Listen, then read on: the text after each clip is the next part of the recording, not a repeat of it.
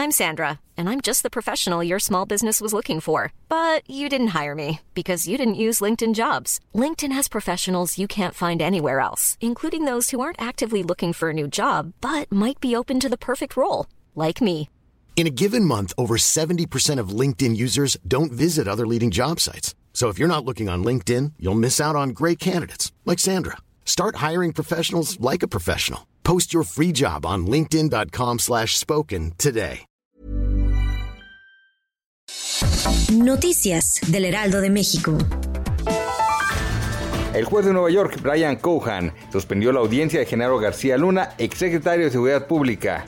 Y es que de acuerdo con la periodista Dolia Esteves, quien sigue la audiencia, el juez pidió repetidamente a la prensa mexicana que silenciaran sus teléfonos e incluso se escuchó a un reportero decirnos estar regañando. Luego de unos minutos el juez decidió reanudar la sesión, donde García Luna se declaró inocente de cinco cargos que se le imputan. La próxima audiencia quedó programada para el 7 de diciembre. El juez reiteró que el caso es complejo. La madrugada de este miércoles 7 de octubre, aproximadamente a las 5.30 horas, tocó tierra el huracán Delta en Puerto Morelos, Quintana Roo.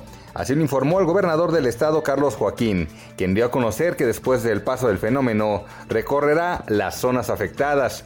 En entrevista con Sergio Sarmiento y Guadalupe Juárez, dijo que hasta el momento no se tiene reporte de pérdidas de vidas humanas o lesionados, solo caídas de árboles y postes. El gobernador detalló que el huracán impactó como categoría 2, por lo que se espera que los daños no sean muy importantes. Una vacuna contra el COVID-19 puede estar lista para fin de año. Así lo dijo Tedros Adamón Ghebreyesus, director general de la OMS, quien aseguró que lo más importante ahora es usar las herramientas que se tienen a falta de vacunas, como las medidas de prevención e higiene, tratamientos, diagnóstico lo más rápido posible y el rastreo de contactos. Noticias del Heraldo de México.